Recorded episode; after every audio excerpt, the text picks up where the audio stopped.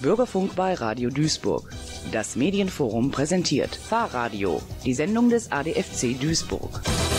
Sie hören die 373. Folge von Fahrradio, dem Magazin des ADFC Duisburg, mit folgenden Themen. Zunächst wollen wir Sie einladen zur Grünen Revolution in Paris, einem Bildervortrag über die gelungene Verkehrswende in der französischen Hauptstadt. Sie hören heute ein Theaterstück in fünf Akten zur Baustelle an der Karl-Lehr-Brücke. Wir berichten über die lang ersehnte Novellierung des Straßenverkehrsgesetzes. Und wir geben Tipps zum Radfahren im Herbst. Und zum Schluss gibt es wieder unsere Tipps und Termine.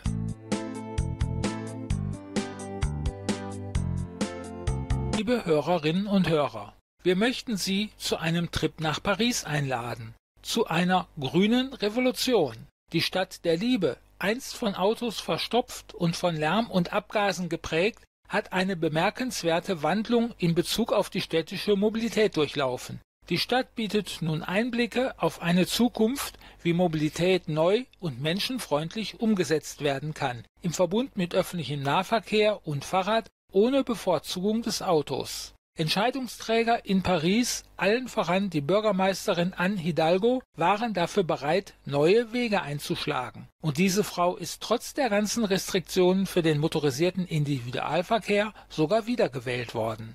Könnte Paris ein Modell für deutsche Städte sein? Dies ist die Frage, der sich der Historiker und Romanist Ralf Petersen in seinem Vortrag Die grüne Revolution in Paris widmet, der am 28. November 2023 im Gemeindesaal der Evangelischen Erlöserkirche Beethovenstraße 18a in Duisburg-Rheinhausen stattfindet. In seinem reich bebilderten Vortrag beleuchtet er nicht nur die ökologischen Auswirkungen, sondern auch die positiven Veränderungen in der Lebensqualität und lebenswertem Freiraum, die diese Mobilitätsumstellungen mit sich bringt und welch pfiffige Ideen dazu beigetragen haben. Los geht's um 19 Uhr. Die Veranstaltung wird vom Evangelischen Forum Kirchenkreis Mörs im Rahmen des Halbjahresprogramms Du steigst nicht zweimal in denselben Fluss gemeinsam mit dem Allgemeinen Deutschen Fahrradclub, der Deutsch-Französischen Gesellschaft und der Umweltgruppe der evangelischen Emmaus Kirchengemeinde organisiert. Der Eintritt zu dieser Veranstaltung ist kostenfrei. Weitere Informationen zur Themenreihe www.kirche-mörs.de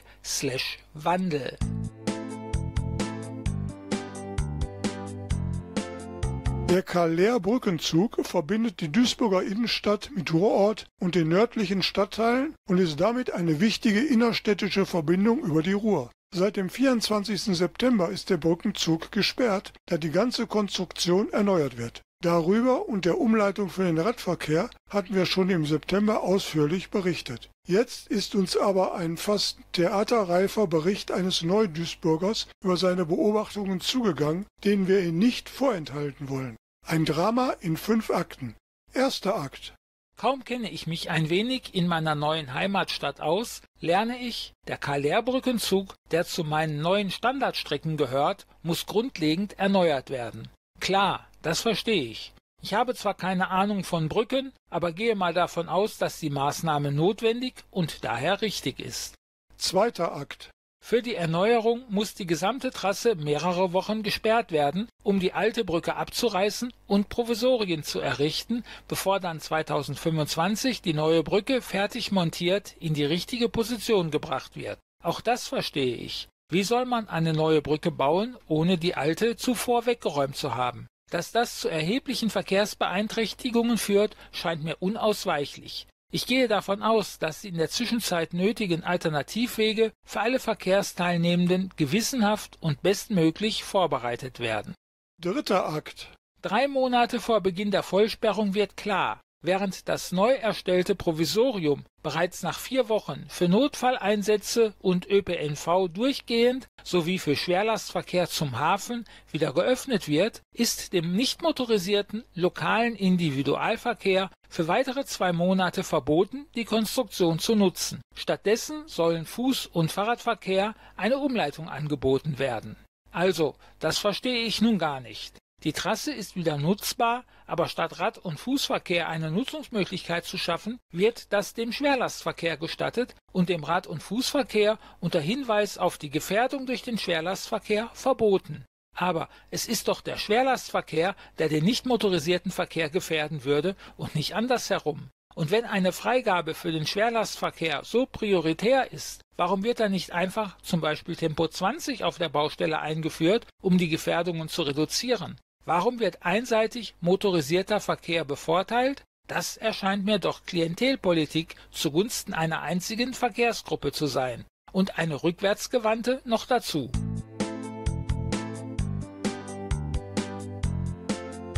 Sie hören ein Drama in fünf Akten zur Baustelle der Calais-Brücke. Vierter Akt.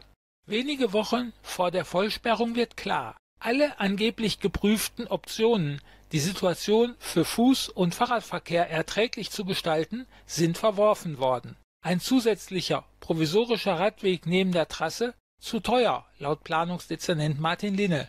Die Möglichkeit zur Mitnahme von Fahrrädern im Schienenersatzverkehr per Anhänger oder Fahrradgepäckträger zu aufwendig. Selbst den Schulverkehr scheint man schlichtweg vergessen zu haben. Sorry, Duisburg, aber jetzt stehe ich wirklich auf dem Schlauch. Zehn Kilometer Umweg sind selbst bei meinem Fahrstil und der Baustellenführung sicher mindestens eine halbe Stunde Zusatzaufwand je Richtung. Ich bin gerne und gewollt Radfahrer, aber wie machen das andere, ältere, weniger mobile, diejenigen, die nicht auf Auto oder ÖPNV umsteigen können? Wie ist es um Mobilitätsteilhabe bestellt? Spielt meine emissionsfreie Art der Fortbewegung vielleicht in dieser Stadt noch gar keine Rolle, obwohl Duisburg innerhalb der nächsten zwölf Jahre klimaneutral werden will? Fünfter Akt. Umleitung, ich komme. Schließlich stirbt die Hoffnung zuletzt, aber sie stirbt. Die eingerichtete Umleitung für den Fahrradverkehr ist bestenfalls einfach nur ein schlechter Scherz. Beim ersten Versuch, die Umleitung zu nehmen, brauche ich etwa eine Stunde, um mich durch das Dickicht aus fehlenden und falschen Beschilderungen zu wühlen. Schon am Beginn soll ich hohe Bordsteinkanten und Schotterstreifen überwinden, fahre Wege, die ins Nichts führen, werde durch wild auf dem Radweg stehende Absperrungen auf dem viel zu schmalen Gehweg geleitet und finde mich, welch Ironie, in genau der Gefährdungssituation wieder, für deren Vermeidung ich den Umweg fahren soll, mitten im Lkw-Verkehr. Am Ende hilft nur eins. Navi raus, die beschilderte Umleitung kann mich mal. Mir kommt ein Verdacht. Entweder soll ich die Umleitung gar nicht benutzen, oder es kann sich wirklich niemand in der Stadtplanung vorstellen, dass es diesen ominösen Radverkehr überhaupt gibt. Ich weiß nicht, was ich schlimmer finde. Jedenfalls scheint alles andere als motorisierter Verkehr in dieser Stadt tatsächlich keine Rolle zu spielen. Wie soll ich diese halbherzige und damit sehr gefährliche Umleitung sonst verstehen? Conclusio.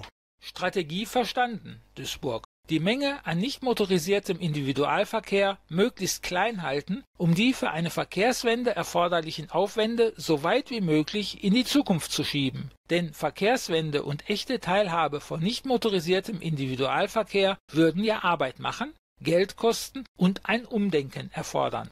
Epilog. Ein kleiner Lichtblick.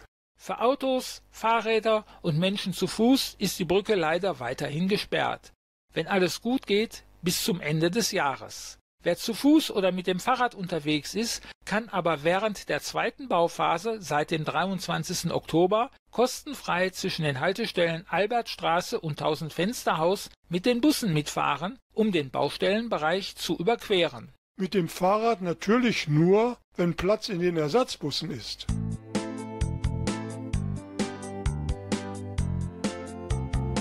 Nach zwei Jahren ist die Ampelkoalition endlich ihrer Selbstverpflichtung im Koalitionsvertrag nachgekommen und hat die mehr als überfällige Reform des Straßenverkehrsgesetzes auf den Weg gebracht. Der ADFC hat seit vielen Jahren darauf gedrängt, dass das Gesetz aus der Kaiserzeit modernisiert wird.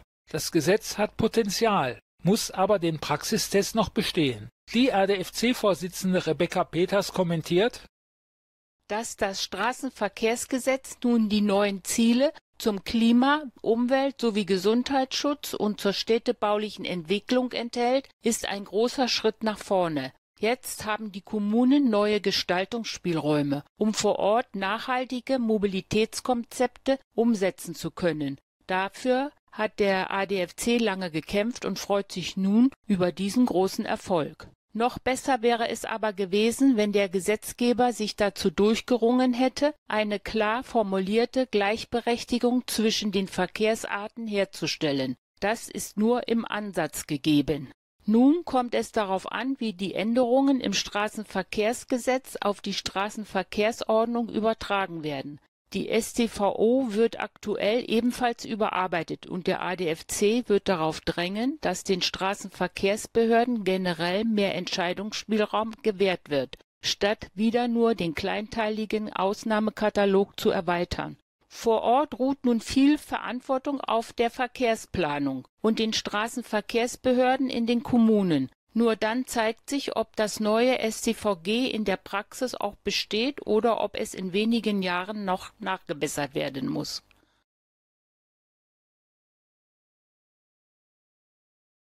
Wenn sich die Blätter färben und die Tage kürzer werden, beginnt eine tolle Radfahrzeit. Der Herbst lockt mit satten Farben und frischer Luft nach draußen. Frühe Dunkelheit, Regenwetter, nasses Laub und die ersten kalten Tage sind mit der richtigen Vorbereitung kein Problem. Was sollten Radfahrende jetzt beachten? Der Fahrradclub ADFC gibt Tipps, wie man gut durch den Herbst kommt. Die ADFC-Bundesvorsitzende Rebecca Peters sagt, das Fahrrad ist ein Verkehrsmittel fürs ganze Jahr und der Herbst ist die schönste Jahreszeit zum Radfahren.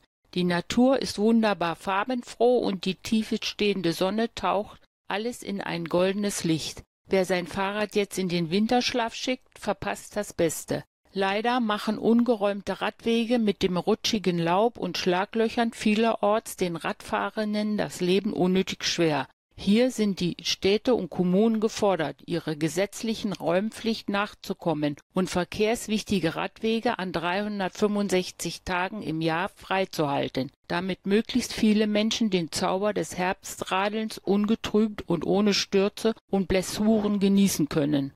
Wenn die Tage kürzer werden, Nebel und Regen Einzug halten und es früh dunkel wird, ist gute Beleuchtung besonders wichtig, um zu sehen und gesehen zu werden auch wenn man im Hellen losfährt. Schnell ist auf dem Rückweg die Sonne schon weg.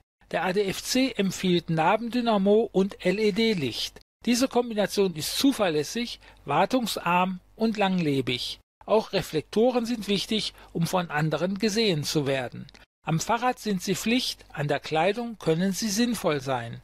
Auf adfc.de finden Herbstradlerinnen und Radler alles zum Thema Beleuchtung und Reflektoren. Fahrradfahren im Herbst bedeutet, sich auf wechselnde Wetterumstände einzustellen. Morgens sind die Temperaturen schon einstellig, mittags ist es oft spätsommerlich warm. Sonne und Regen wechseln sich ab und frischer Wind kann auch trainierte Radfahrende ins Schwitzen bringen. Bei der Fahrradgarderobe gilt deshalb das Zwiebelprinzip. Wer mehrere Schichten trägt, kann schnell eine Lage an- oder ausziehen. Regenschutz im Gepäck ist nie verkehrt und mit heller und reflektierender Kleidung ist man für andere besser sichtbar, auch bei Regen, Nebel oder bei Gegenlicht. Alternative Reflektorbänder fürs Hosenbein oder den Arm. Alles zur Wahl der richtigen Kleidung steht auf adfc.de.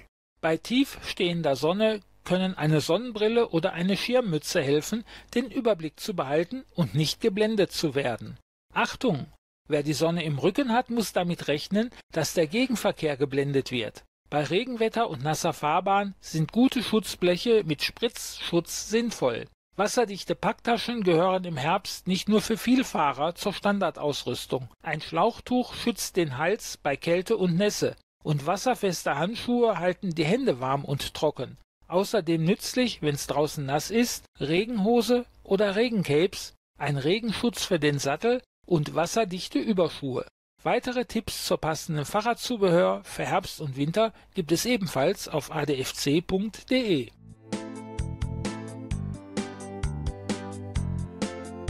Am 28. November gibt es ab 19 Uhr in der Evangelischen Erlöserkirche an der Beethovenstraße 18a in Duisburg-Rheinhausen den vorhin angekündigten Vortrag über die grüne Revolution in Paris.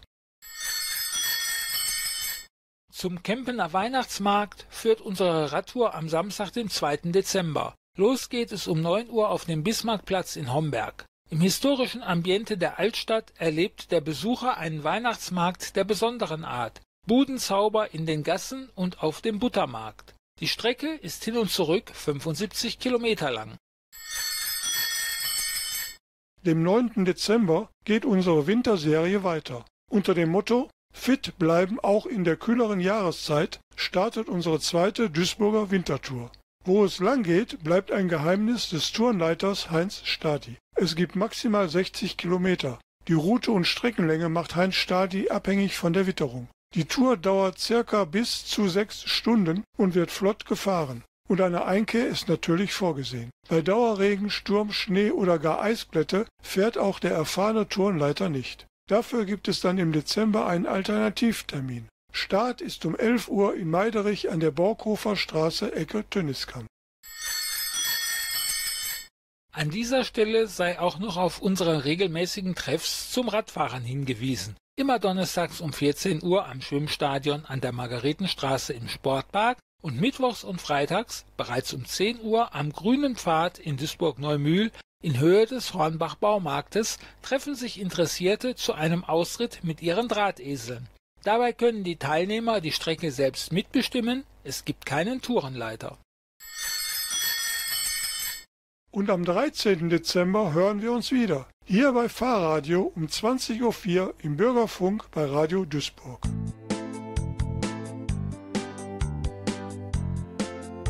Mit weniger Autos in Innenstädten ist es nicht so laut. Es stinkt nicht mehr, weil nicht überall Abgase in der Luft hängen. Und mit entsprechender Infrastruktur hat man auch mehr Spaß, mit dem Fahrrad zu fahren und muss nicht ewig nach einem Parkplatz suchen. Ich finde das eine schöne Vision, auf die ich mich freue. Das sagte Formel 1 Pilot Sebastian Vettel Anfang letzten Jahres in der Süddeutschen Zeitung. Und das war's auch schon wieder für heute von Ihrem ADFC aus Duisburg.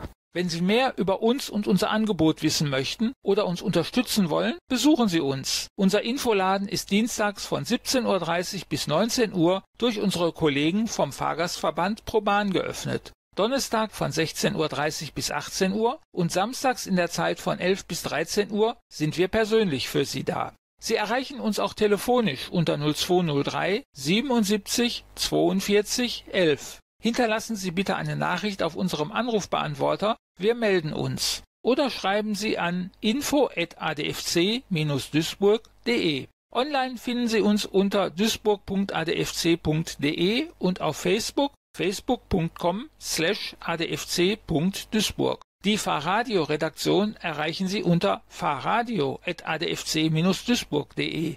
Wir freuen uns auf Ihre Reaktion und selbstverständlich antworten wir Ihnen. Wenn Sie einen Radwegmangel anzeigen möchten, können Sie das online unter duisburg.radwegmangel.de.